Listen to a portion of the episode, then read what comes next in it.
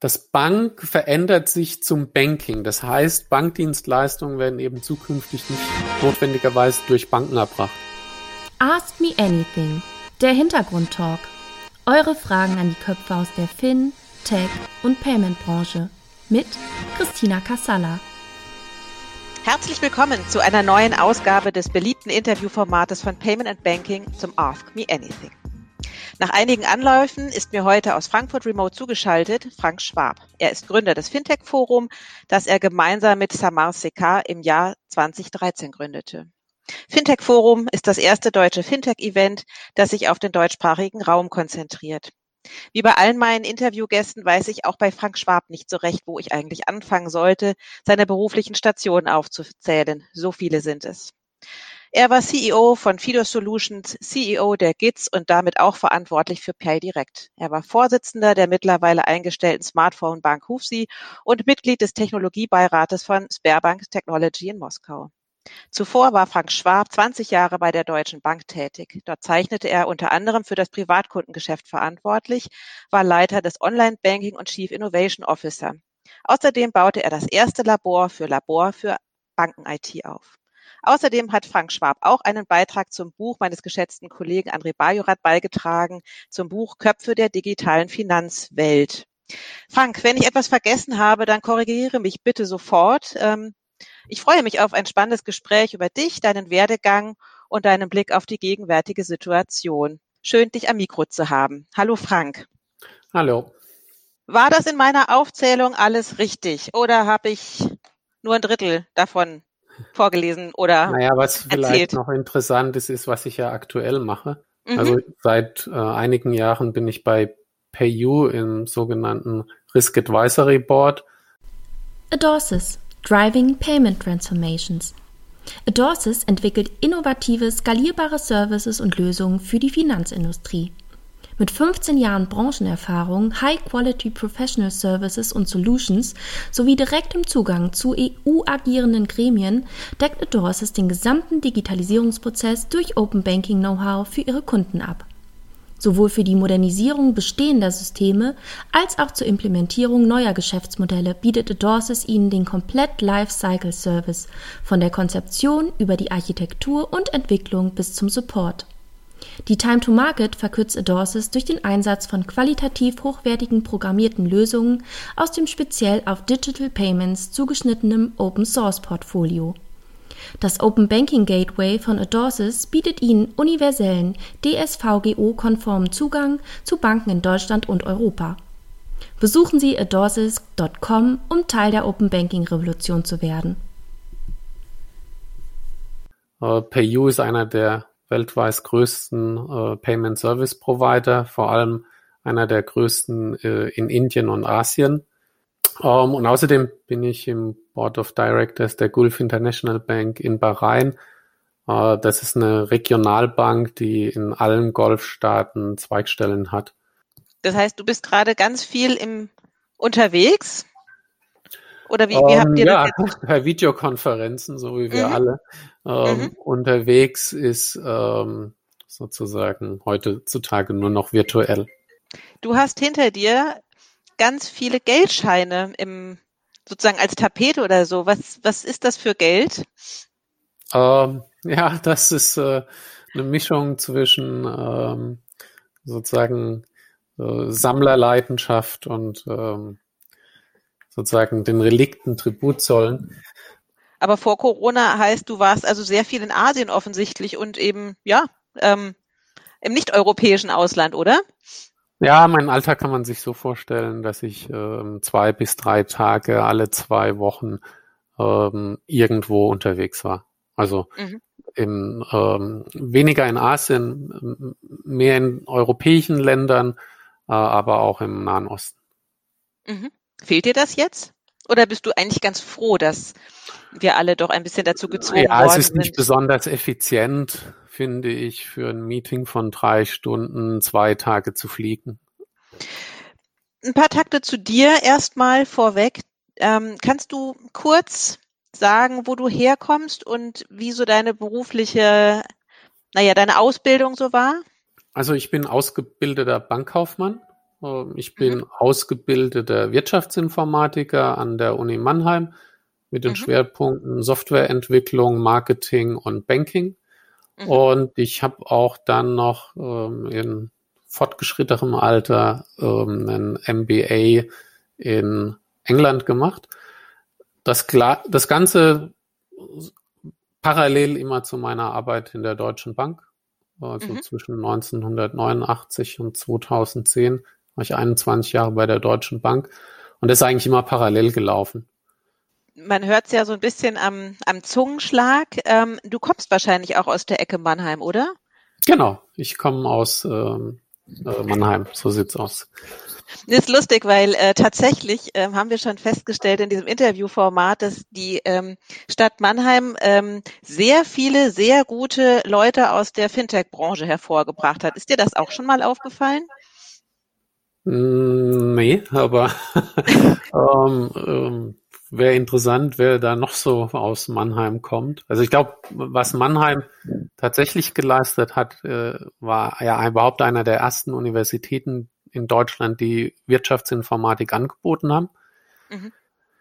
Äh, und Mannheim hatte schon immer einen starken äh, Banken- und Finanzierungslehrstuhl. Ähm, und die. Leute, die da in der Schnittmenge lagen, ähm, wenn sie nicht in der SAP geendet sind, dann ähm, haben sie tatsächlich äh, vielleicht was gemacht, was auch die Finanzindustrie voranbringt. Mhm. Ähm, aber nee, ich kenne jetzt kein äh, Netzwerk äh, aus Mannheim, äh, Wirtschaftsinformatikern, die sich irgendwie in der Fintech-Szene tummeln. Von daher mhm. ähm, müssen wir vielleicht dann doch äh, noch mehr da an Hintergründen äh, zusammensuchen. Ja, genau, hier der Michael Spitz vom Mein Inkubator, der ist nämlich auch da groß geworden. Und dann hatte ich neulich mit dem äh, Björn Groß äh, von Stokart gesprochen. Und irgendwann haben wir so gedacht, oder habe ich so bei der Vorbereitung gedacht, die müssten mal so ein Meetup machen, ein, ein Mannheim Fintech Meetup oder sowas, ja, weil mhm. Ja, wobei, also sei nur, also ich habe das ja durchaus versucht, in Mannheim ähm, da was zu ähm, äh, etablieren äh, in Richtung Fintech. Äh, das lohnt sich aber nicht. Ansonsten wäre das Fintech-Forum nämlich in Mannheim und nicht in, ähm, mhm. in äh, Frankfurt. Mhm. Äh, Frankfurt ist aber halt äh, dann doch der größere Platz. Ähm, da sind dann halt doch einfach viel mehr Menschen als in Mannheim. Mannheim mhm. ist, glaube ich, dann eher gut, wenn es um Thema äh, vielleicht Chemie geht und ähm, also eben mit der Nähe zu mhm. Ludwigshafen und mhm. den ganzen Firmen drumherum. Ähm, aber wenn es um Finanzen geht ähm, und man eben in der Region wohnt, ist dann halt doch Frankfurt äh, das Maß aller Dinge. Ja, ist ja auch nicht weit. Ne? Man fährt da ja mittlerweile, glaube ich, eine halbe Stunde bis Frankfurt oder so. Mit dem ja. ICE geht ja auch eine super Verbindung hin und her. Genau. Stichwort Fintech-Forum. Ihr wart ja seinerzeit tatsächlich einer der ersten, die auf diesen Fintech-Zug aufgesprungen sind. Und ähm, seitdem wurden ja auch solche Formate häufig kopiert. Ähm, wie würdest du rückblickend beschreiben, was sich in der Zeit, seit ihr das Fintech-Forum gemacht habt, äh, verändert hat? Gerade auch so im Sinne der Pitch-Möglichkeiten, Zugang zum Investment von ähm, Fintechs etc. Ja, also die die Veränderung ist wirklich enorm. Wenn ich mir überlege, das erste Fintech-Forum war geplant ähm, für November äh, 2013 und äh, die Idee dazu hatte mein Co-Founder Samad, das war im August, war, waren wir in dem Airport Club in Frankfurt am Flughafen äh, frühstücken. Da ist die Idee geboren und äh, weil Ursprung war eben, hat gesehen, es gibt sowas wie InnoTribe ähm, und dann äh, sowas äh, von, von Swift und Finnowate, äh, alles äh, aus London und ähm, in den Niederlanden, auch in Belgien äh, war da, gab es da Veranstaltungen und dann hat gesagt, sowas gibt's ja in Deutschland gar nicht und das, da war enttäuscht. Dann habe ich gesagt, okay, dann lass uns das mal einfach hier ausprobieren. Ich kann hier ganz mhm. einfach einen Raum mieten und gucken, wer da so kommt. Äh, Fintechs hatten wir relativ schnell zusammen, die äh, interessiert waren, unter anderem Mampu, äh, die heute ganz mhm. gut unterwegs sind. Auch mhm. damals Creditech, einer der ersten. Ähm, die aber es gab tatsächlich bei der, bei der ersten Veranstaltung keine deutsche Bank und keinen deutschen Investor, der Interesse hatte. So dass dann die erste Veranstaltung tatsächlich von Investoren äh, besucht war aus London, Madrid, Melbourne, Moskau ähm, und aus dem Silicon Valley. Das ist mhm. tatsächlich gelungen, im November aus der ganzen Welt Investoren zu finden, die sich eben dann für die frühe deutsche Fintech-Szene interessiert haben, äh, aber eben keine einzige deutsche Bank und keinen einzigen deutschen Investor. Äh, das ist übrigens der Grund, warum unser Format in Englisch ist. Ähm, mhm. Und aus Trotz haben wir das Format dann genau in Englisch äh, beibehalten, obwohl dann schon ein Jahr später, ähm, also es war sehr dynamisch. Erst ging es um Zahlungsverkehr, also Payment. Dann ging es um Konto, dann PF, die, die ersten Personal Finance Management Tools, äh, dann Kraut, dann Kredit, dann Investment mit Robo-Advisern. Also von Jahr zu Jahr war die Veranstaltung, was sozusagen Publikum und Inhalt war, hatten, hatten wirklich vollkommen unterschiedliche Gesichter. Es war irgend, oder ohne dass wir das in irgendeiner Weise bewusst gesteuert oder ausgewählt hätten. in einem Jahr irgendwie von den, am Anfang waren es noch 20, die gepitcht haben, waren dann 10 Zahlungsverkehrs-Startups. Und äh, im nächsten Jahr waren es äh, 10 Kredit und 5 PFM-Tools. Und danach war es dann irgendwann äh, die ersten Blockchain-Firmen und dann waren es die ersten B2B. Also irgendwie mhm. jedes Jahr einen anderen thematischer Schwerpunkt und ähm, und dann komischerweise ganz anderes Publikum. Also es gab dann mal 2015, da wollten uns die Banken überrennen, obwohl das eigentlich gar nicht unsere Zielgruppe war, weil das Ziel ist es eben frühe Startups mit Frühinvestoren oder potenziellen Investoren, Business Angels zusammenzubringen. Alle anderen sind eigentlich eher, ich sag's mal ein bisschen hart geduldete Zuschauer. Mhm. Ähm, weil es geht eben darum, ähm, Finanzierung zu ermöglichen. Ja, und 2013 war das innerhalb Deutschland fast unmöglich. Mhm. Ähm, jetzt hat sich natürlich eine Riesenszene entwickelt. Ähm, wir können unser Format, denke ich, auch nur deshalb so halten, äh, weil wir eben sehr, sehr klein sind. Ja, es mhm. ist eine sehr kleine Veranstaltung mit maximal 50 bis 60 Teilnehmern. Mhm. Inzwischen äh, 10 bis 12 Pitches, ähm, so dass man, wenn man da eben auch einen ganzen Tag äh, da aufeinander trifft, äh, da geht man abends auch mit äh, ganz klaren neuen Kontakten nach Hause ähm, und im Idealfall äh, kommen so dann auch ähm, drei, vier Finanzierungen zustande. Mhm. Und das Ziel ist auch, das als solches zu lassen oder denkt ihr auch über Veränderungen nach, weil gerade wie du eben schilderst, sich die Szene so massiv ja auch verändert hat und auch vielleicht Bedürfnisse andere geworden sind? Ja, aber da gibt es ja dann viele Formate. Nee, wir wollen das Format exakt so lassen, mhm. äh, weil natürlich gerade die Frühphasenfinanzierung ähm, immer auch noch ein Problem ist. Also jetzt natürlich ganz besonders aktuell, mhm. aber es ist tatsächlich so, dass äh, die VCs und, äh, und was sich da alles entwickelt hat, die äh, wollen natürlich ihr Risiko minimieren, also investieren sie am liebsten in Modelle, die irgendwie schon deutliche Umsätze generieren und nicht mhm. notwendigerweise gerne in eine sehr frühe Phase. Ähm, aber uns geht es ja letztendlich darum, ähm, ich sag mal, frühe Ideen zu fördern. Ähm, und das ist letztendlich dann unser Beitrag zur Community. Ja, Du hast ja jetzt gesagt, ne, ihr habt ja quasi von Jahr zu Jahr die neuen Trends in der Fintech-Branche gesehen. Wo siehst du sie denn in fünf Jahren? Kannst du schon in die Glaskugel gucken und siehst du da schon was? Hm, also das witzigerweise habe ich ja in dem Buch das Thema äh, äh Timing und Momentum bekommen. Mhm. Ähm, und ich würde sagen, ähm, also mein Leben ist dadurch gekennzeichnet, dass ich leider verhältnismäßig immer zu früh da war. Also bei mhm. bestimmten Themen. So immer so fünf bis zehn Jahre zu früh. Weshalb ich äh, mich, mir schwer tue zu sagen, was eigentlich das richtige Timing ist.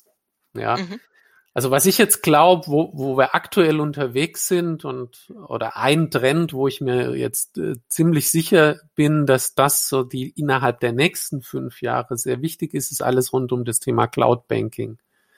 Mhm. Ähm, das wird sicherlich ein sehr, sehr interessantes Thema, weil einfach die Banken unter Kostendruck stehen, unter enormem Kostendruck und alles das, was man sozusagen in der Cloud teilen kann, äh, wird als sehr attraktiv empfunden werden. Und je,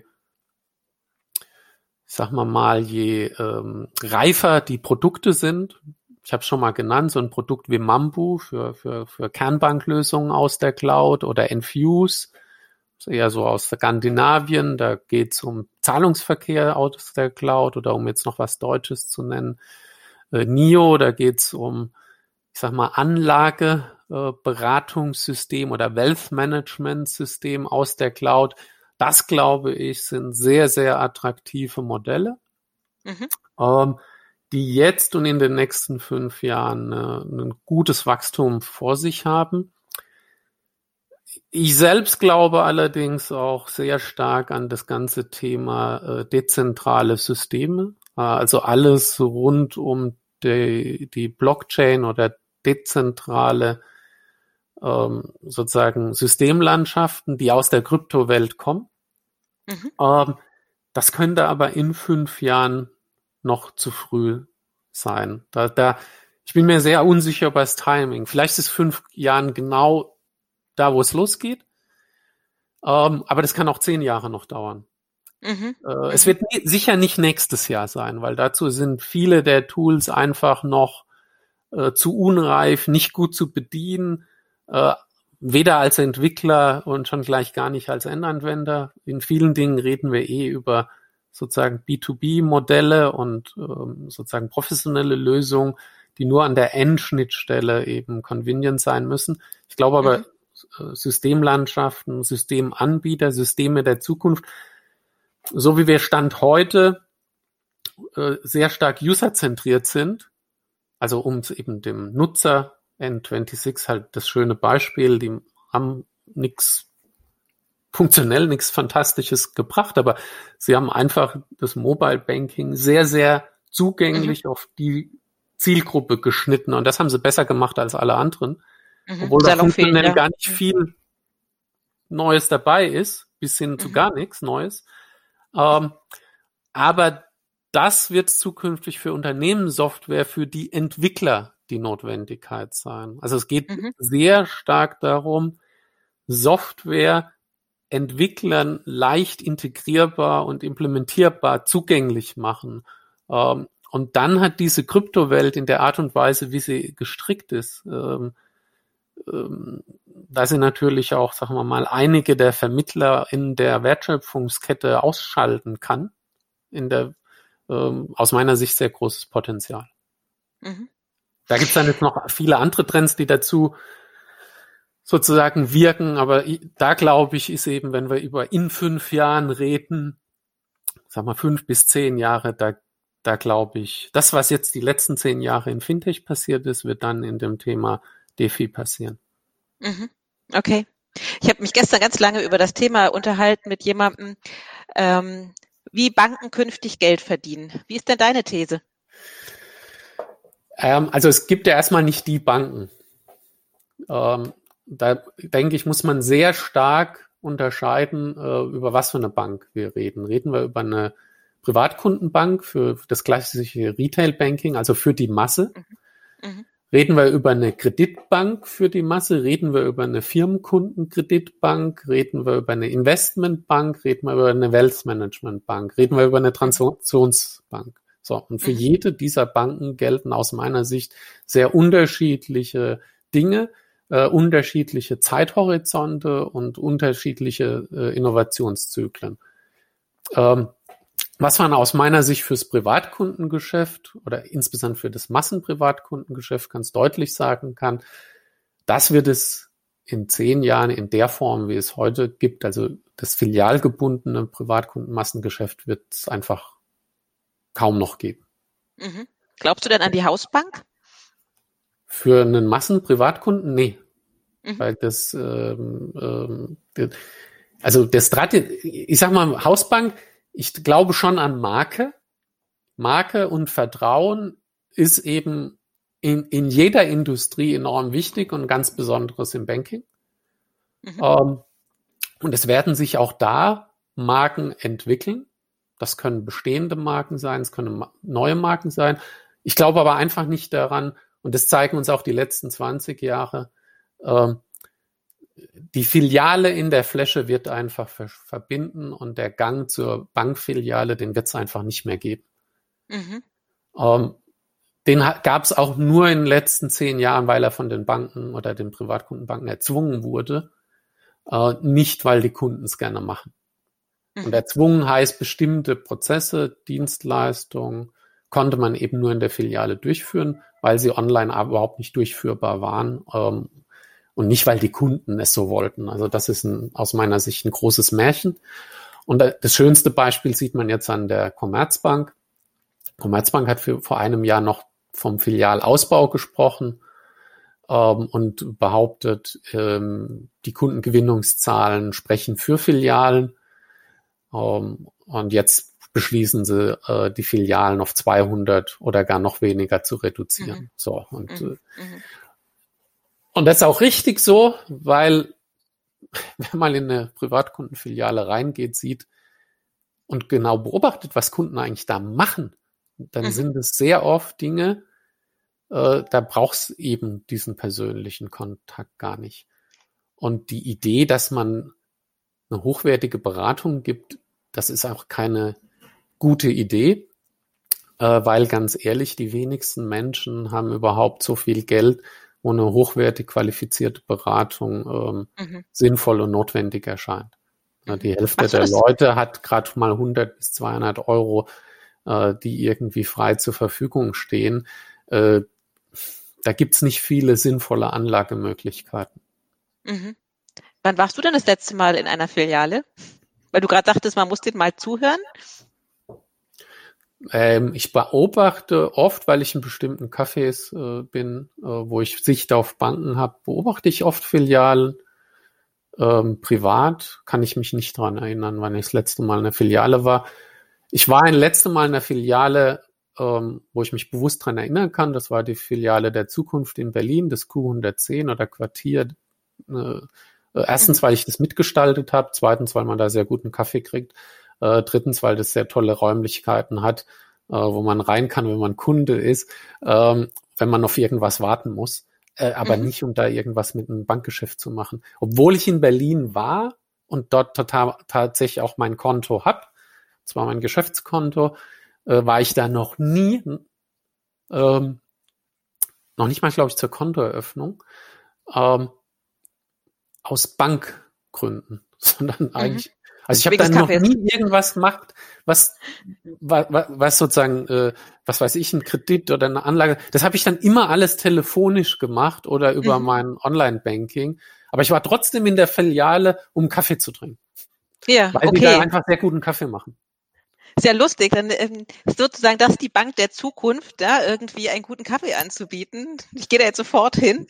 Nein, das ist natürlich Quatsch. Ich bin da halt rein, weil Sie das Konzept ein tolles ist, aber es hat halt einfach nichts mit Banking zu tun.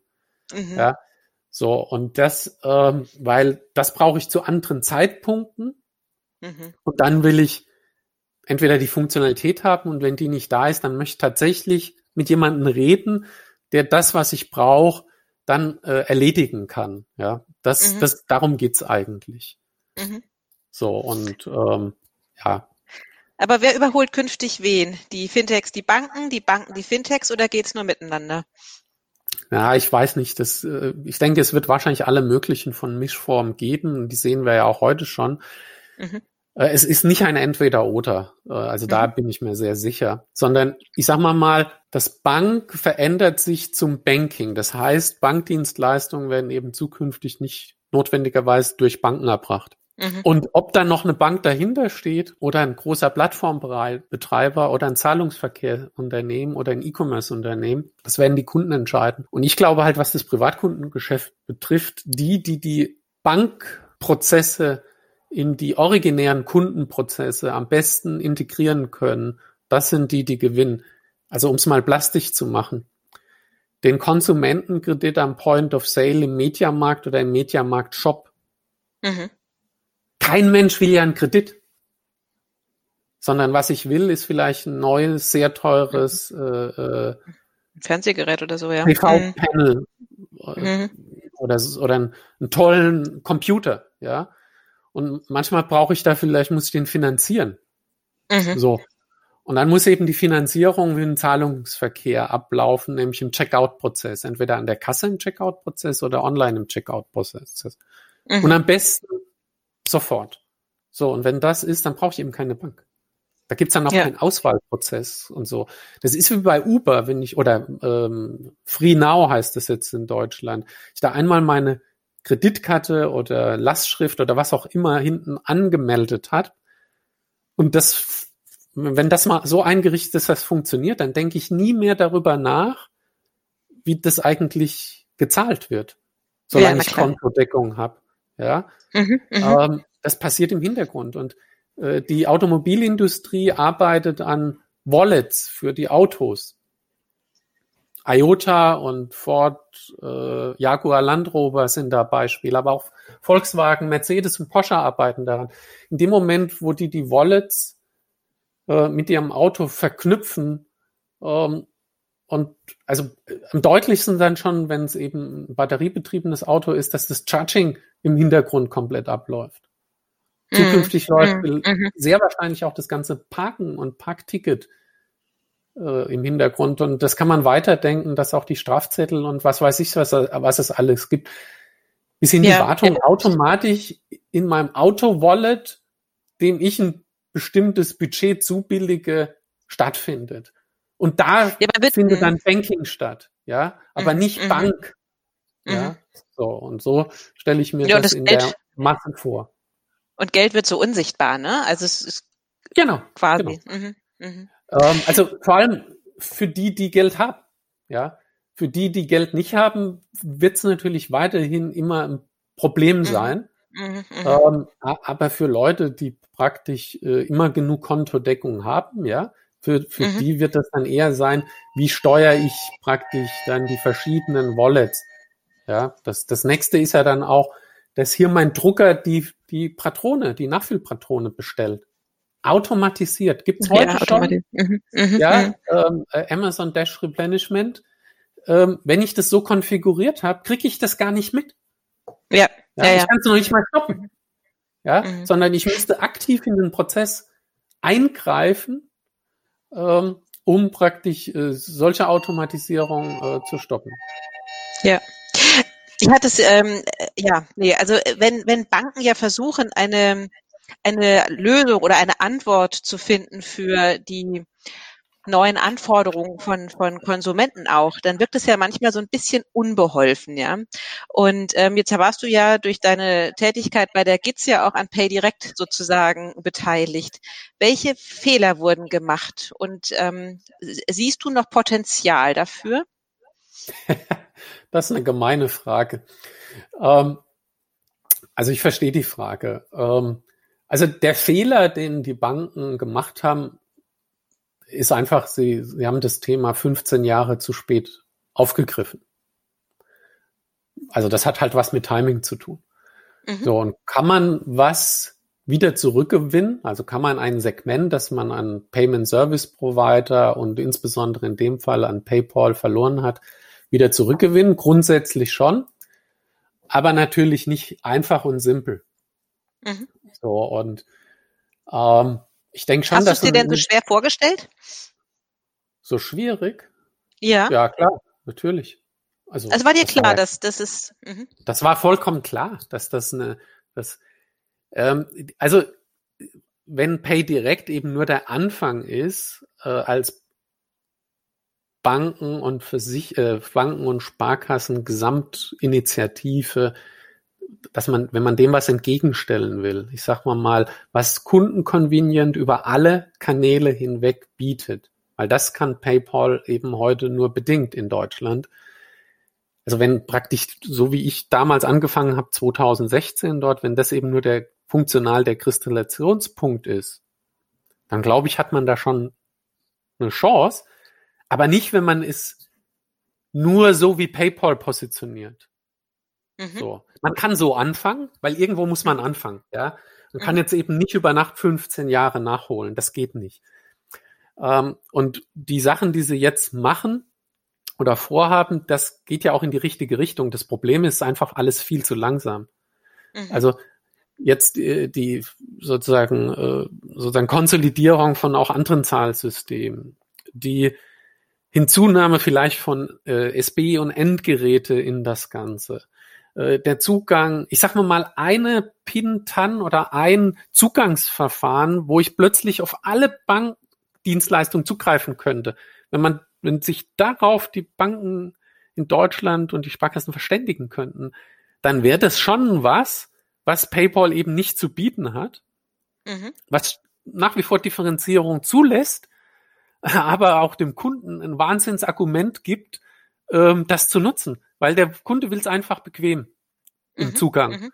Und, und, und wenn ich ihm das liefere, auch bankenübergreifend, ja, dann, äh, dann kann man vielleicht sogar auch wieder bestimmte Anteile gewinnen, ja. Mhm. Aber im Mhm. aktuellen Ansatz äh, ist Pay direkt aus meiner Sicht einfach viel zu langsam.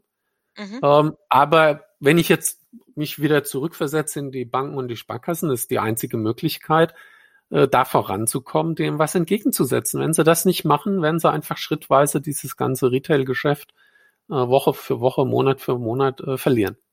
Mhm. Was wieder was auch mit deinem Thema des Buches zu tun hat, äh, Momentum und Timing, ne?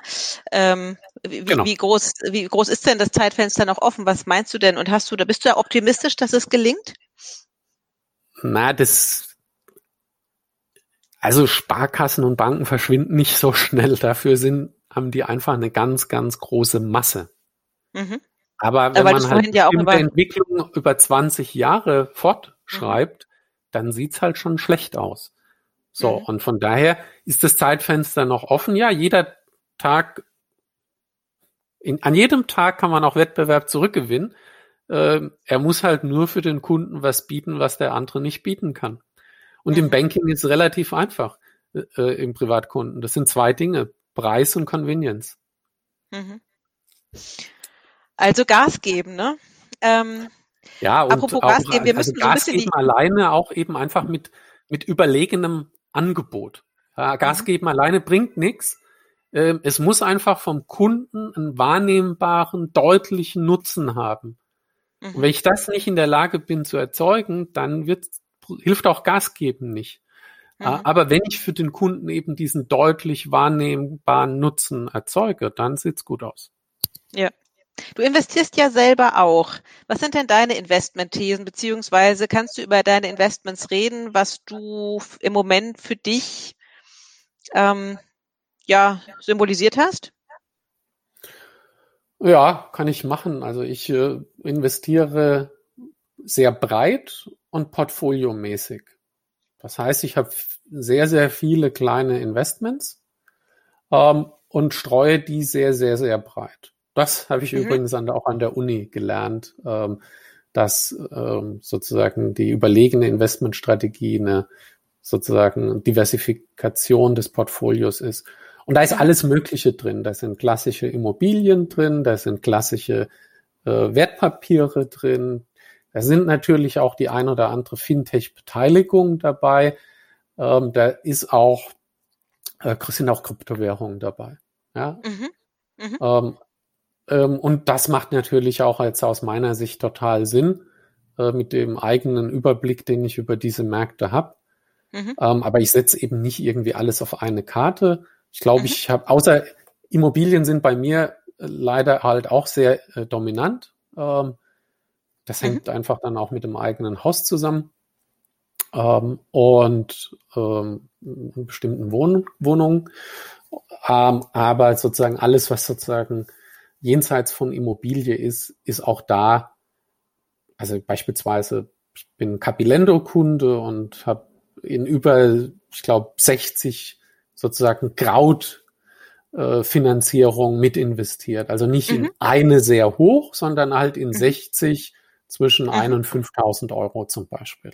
Mhm. So, und damit kriege ich natürlich auch wahnsinnig viel mit. Ich bin Nutzer dieser ganzen Dinge. Ja, beispielsweise nutze ich Bitcoin.de, Bitwala und Fidor für diese ganzen Krypto-Themen. Mhm. Mhm. Ähm, nutz, bin eigentlich auch praktisch äh, früher Nutzer von solchen. Ja. Dingen. Wie viel Zeit würdest du, was, was würdest du schätzen, wie viel Zeit verbringst du mit der Verwaltung deiner Investments? Ja, viel Zeit. Also das ist wirklich, ich, weiß nicht ganz genau, aber äh, das sind mehrere Stunden pro Woche.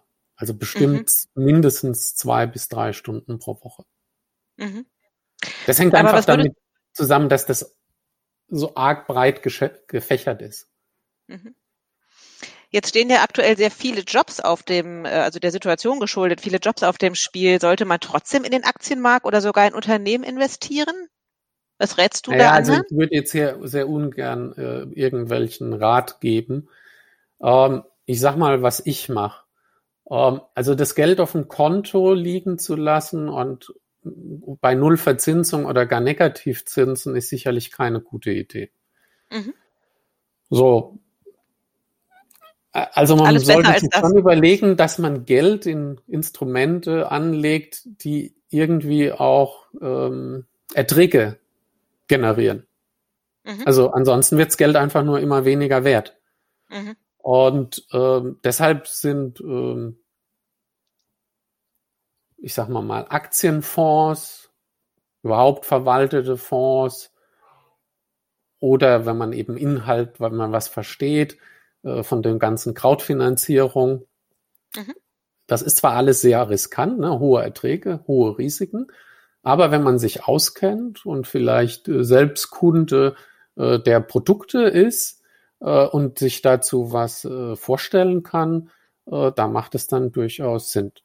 Mhm. Also, äh, also man sollte eben äh, nicht zu viel Geld einfach nur äh, zinslos ähm, auf dem Konto oder noch schlimmer ähm, unter der Bettdecke haben. Das macht, das ist sicherlich, wenn man auch insbesondere auf lange Sicht äh, denkt, äh, nicht mhm. sinnvoll. Mhm. Wie erklärst du denn, ähm, das hast du mir ja im Vorgespräch ja verraten, du hast ja auch Kinder, ich weiß gar nicht wie viele. Ähm, Zwei. Wie erklärst du, zwei. Ähm, sind die schon im, im äh, geldfähigen 14 Alter? Und, 14 und 16. Also, okay, also dann geht's ja jetzt auch ähm, richtig los so mit der Auseinandersetzung mit Finanzen, ne? Ja, ja, ich, wir sind jetzt gerade in Sommerferien dabei, das Thema, äh, wie eröffne ich mir ein Krypto-Wallet, ähm, äh, erste Krypto-Wallets auf dem Handy, erste kleine Beträge auch dazu haben dabei, ja, und äh, mhm. Ja, ich erkläre denen natürlich die Welt, wie ich sie sehe. Mhm. Ähm, Sehen Sie die genauso? Äh, ja, gut, äh, gegeben unserer Rahmenbedingungen haben sie da natürlich ein gewisses Vertrauen.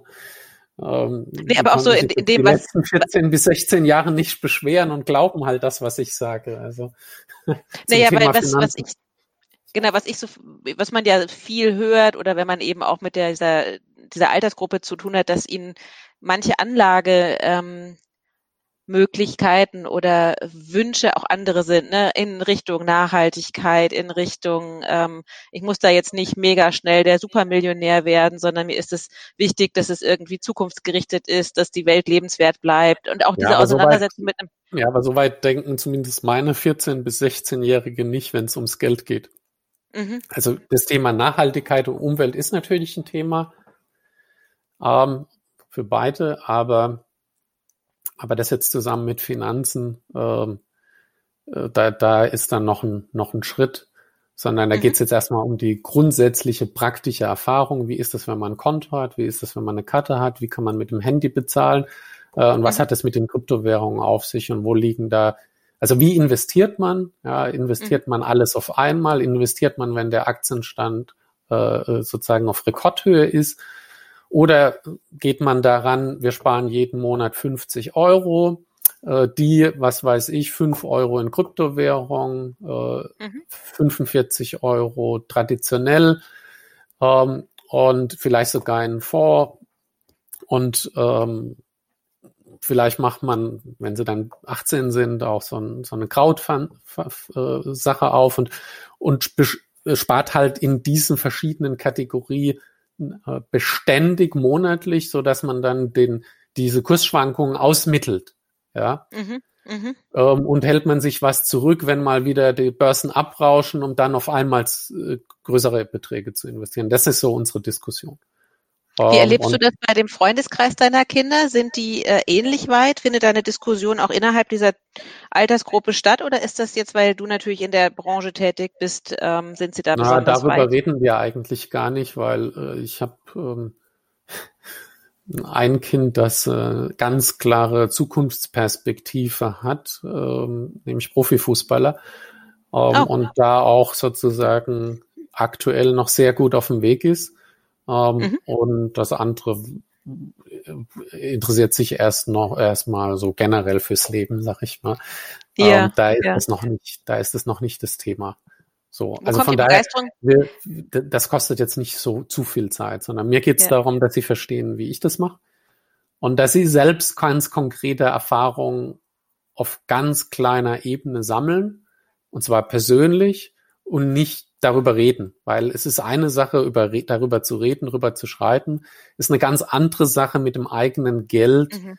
Mhm. Äh, konkrete Erfahrungen in kleinem Bereich zu sammeln, weil wenn es schief läuft, tut's noch nicht weh, hat aber eine mhm. hohe Lernkurve und ist halt ganz anders, wenn das eigene Geld plötzlich im Feuer steht. Oh ja, na klar.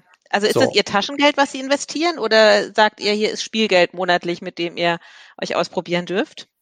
Ja, wir haben kein Konzept von Taschengeld und Spielgeld gibt es auch nicht, sondern es gibt eine Menge von Geld ähm, und damit wird eben ähm, sinnvoll umgegangen.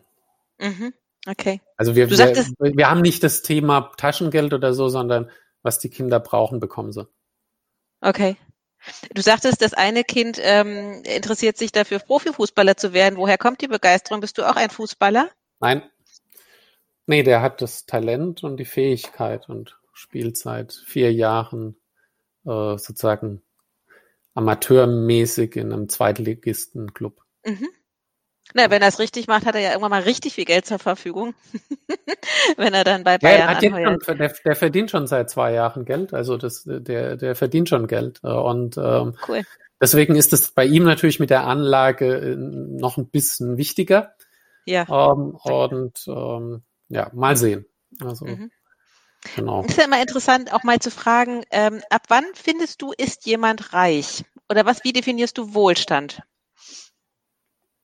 Das ist eine gute Frage. Also mein Blick ist, äh, wenn du von deinen sozusagen Investitionen äh, sehr gut leben kannst, ich finde, dann bist du reich. Mhm. Also wenn du eben nicht mehr arbeiten musst. Ja, was heißt arbeiten? Natürlich auch ein Geld zu verwalten und zu mehren oder zu halten ist tatsächlich Arbeit und ist gar nicht so einfach, mhm. ähm, wenn man jetzt gerade nicht Milliarden hat. Ja, also mhm. wenn man, ich sag mal, Wohlstand ist eben noch nicht reich.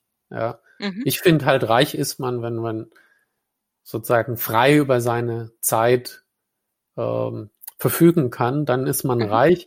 Und Geld ist halt ein Mittel zum Zweck. Das heißt, mhm. das hängt ja auch dann sehr stark vom eigenen Lebensstandard ab. Manche Menschen sind halt auch mit wenig Geld sehr reich. Ähm, mhm. Und manche brauchen viel Geld, um reich zu sein. In meiner mhm. Definition von, mhm. ähm, du kannst eben von den Erträgen leben. Könntest du dir vorstellen, unabhängig von dem, was du auf dem Konto hast, ähm, mal nicht mehr zu arbeiten? Äh, nee, also nee. Also mein Leben ist darauf ausgerichtet. Also ich arbeite ja schon sehr wenig. Ne? Also ich arbeite nicht mehr als zwei Tage die Woche mhm. in dem Sinne ähm, mhm. im Schnitt. Und ähm, das ist ja schon eine total komfortable Situation. Oh ja. Mhm. Ähm, aber ich im Moment bin ich auch eher so, ähm, also interessiere ich mich auch eher dafür, ein bisschen mehr zu arbeiten. Aber ich plane jetzt nicht, nicht zu arbeiten, sondern mhm. das Ziel ist, und das war auch das Ziel des Fintech-Forums, äh, früh auch in Fintechs einzusteigen, wenn sie irgendwann mal groß sind, um dann in einem Board so ein bisschen Geld noch weiter zu verdienen und an den Entwicklungen dran zu bleiben. Und mhm. deswegen interessiert mich das auch mit dieser Kryptowelt. Ähm, und das wird mich auch in zehn Jahren noch interessieren. Also dieses Konzept gar nicht zu arbeiten, halte ich persönlich einfach auch für gefährlich. Ähm, mhm. ähm, also das Konzept Rente ist für dich auch einfach nicht vorstellbar. Nein, einfach nicht viel mhm. arbeiten. Mhm. Dann vielleicht irgendwann nur noch mal ein oder zwei Mandate zu haben. Mhm. Das, okay. das in diese Richtung geht's. Aber gar nicht arbeiten finde ich für nicht sinnvoll. Aber wie verbringst du denn deine Freizeit, wenn du sagst zwei Tage, bleiben ja drei Tage übrig? Hast du irgendwie ja, ein Hobby? Zwei Tage davon kostet mein Sohn durch Fahrerei, Individualtraining, ah. Ernährungsberatung, Test. Ach Gott, oh Gott. Das ist, äh, man kann sich gar nicht auch vorstellen, was für eine Arbeit dahinter ist, mhm. ähm, um auf so einem Niveau dann letztendlich Fußball zu spielen. Mhm. Ähm, und im Moment äh, helfen wir ihm da noch sehr stark. Ich selbst mache viel Sport. Ähm, mhm, aber kein Fußball. Nee, nee. Wie gesagt, ich habe da weder Talent noch, noch besonderes Interesse. Ähm, mhm. Und bin auch nicht mehr in dem Alter, wo das sinnvoll ist zu tun. Naja, aber so ein bisschen mit. Ja, es ist, äh, da verletzt man sich, in meinem Alter verletzt man sich da mehr, als dass man da äh, Fitness äh, Tore schießt. Ähm, und von daher, äh, nee, nee, ganz einfache, normale Sache, die es geht da mehr um Gesundheitsförderung als um sportliches äh, Ambition. Mhm. Ähm, und von da, aber trotzdem jeden Tag ein, zwei Stunden Bewegung äh, mache ich mhm. sehr gerne. Mhm. Ähm, das macht mir auch Spaß, mache ich auch zusammen mit meiner Frau. Mhm. Und ähm, das ist natürlich totaler Luxus, ja. Und, ja. ähm, wahrscheinlich nachmittags mal eine halbe Stunde schlafen ist auch ganz toll. Oh, das ist herrlich, oder? Ja. Und wahrscheinlich ernährt ihr euch jetzt auch mega gesund, wenn er da mit seinen ausgeklügelten Diätplänen. Also eher ja, äh, ich nicht. Nein, oh. Ja. Aber ist er da nicht immer der Moralapostel? Mensch, Papa, also, du musst aber weniger davon. Nein, das, diese Themen haben wir nicht. Also ich ernähre mich nicht ungesund, aber jetzt nicht so krankhaft gesund wie er. Also. Okay. Du hattest mir ja signalisiert, dass ähm, wir irgendwann zum Ende kommen müssen. Ähm, am Ende eines Ask Me Anythings geht es immer um ganz kurze Fragen, die du mit Ja und Nein beantworten sollst. Ich habe jetzt ganz viele Fragen leider übersprungen, aber das kenne ich von dem Format auch schon. Man kommt immer so schön ins Erzählen, deswegen überspringe ich jetzt irgendwie 25 Fragen und wir kommen zur Ja-Nein-Runde. Ähm, Bank oder Fintech? Fintech. Investor oder Investierter? Ähm, Investor. Mhm. PayPal oder PayDirect? PayDirect. Jetzt hast du aber überlegen müssen. Okay. Ich hatte es ja in meiner Intro gesagt, ähm, du hast ja mal für ein dänisches Unternehmen gearbeitet und auch für ein russisches Unternehmen. Welche Stadt liegt dir näher, Kopenhagen oder Moskau? Ob, ja, Kopenhagen ist schon eine ganz, ganz besondere Stadt, äh, muss man sagen. Ich mag allerdings auch Moskau. Also, aber wenn ich hart zwischen beiden entscheiden müsste, würde ich Kopenhagen wählen. Ist, ist mentalitäts- und wettertechnisch einfach auch besser als Moskau. Kopenhagen ist wettertechnisch besser als Moskau? Ja, definitiv. Weil ich war immer, wenn ich in Kopenhagen war, war es schlechtes Wetter. Deswegen nein, da ist aber immer, na, da ist aber, liegt aber am Meer. Mhm. Bist du eher so ein Meertyp? Ah ja. Und, äh, das ist halt in Moskau einfach nicht der Fall. Da, Moskau ja, hat kein Meer. Nee, das ist eine Ecke, ja, das stimmt. Dann wäre eher so St. Ich hatte immer, oder wenn ich in Kopenhagen war und ich war ja drei Jahre lang alle vier Wochen in Kopenhagen, ich hatte immer Sonne. Das ist gemein. Äh, ja, für dich ist es total schön, aber irgendwie habe ich Kopenhagen, glaube ich, noch nie bei Sonnenschein gesehen. Okay, und im Grunde die letzte Frage, die ich habe, die hast du ja schon beantwortet. Bargeld oder Kryptowährung? Nee, dann äh, Kryptowährung. Mhm. Okay, Frank, vielen, vielen Dank für das Gespräch. War sehr aufschlussreich. Ja, ich freue mich. Vielen Dank. War mir eine Freude und, und ähm, wir auch. Ähm, ja, noch viele weitere tolle Casts. Genau. Also erstmal viel Erfolg. Jetzt Tschüss, Frank. Tschüss. Habt ihr Fragen, die hier einmal besprochen werden sollen oder ein Thema, das wir zum Thema machen müssen? Dann schreibt uns an nicole at paymentandbanking.com. Bis zum nächsten Mal bei Ask Me Anything.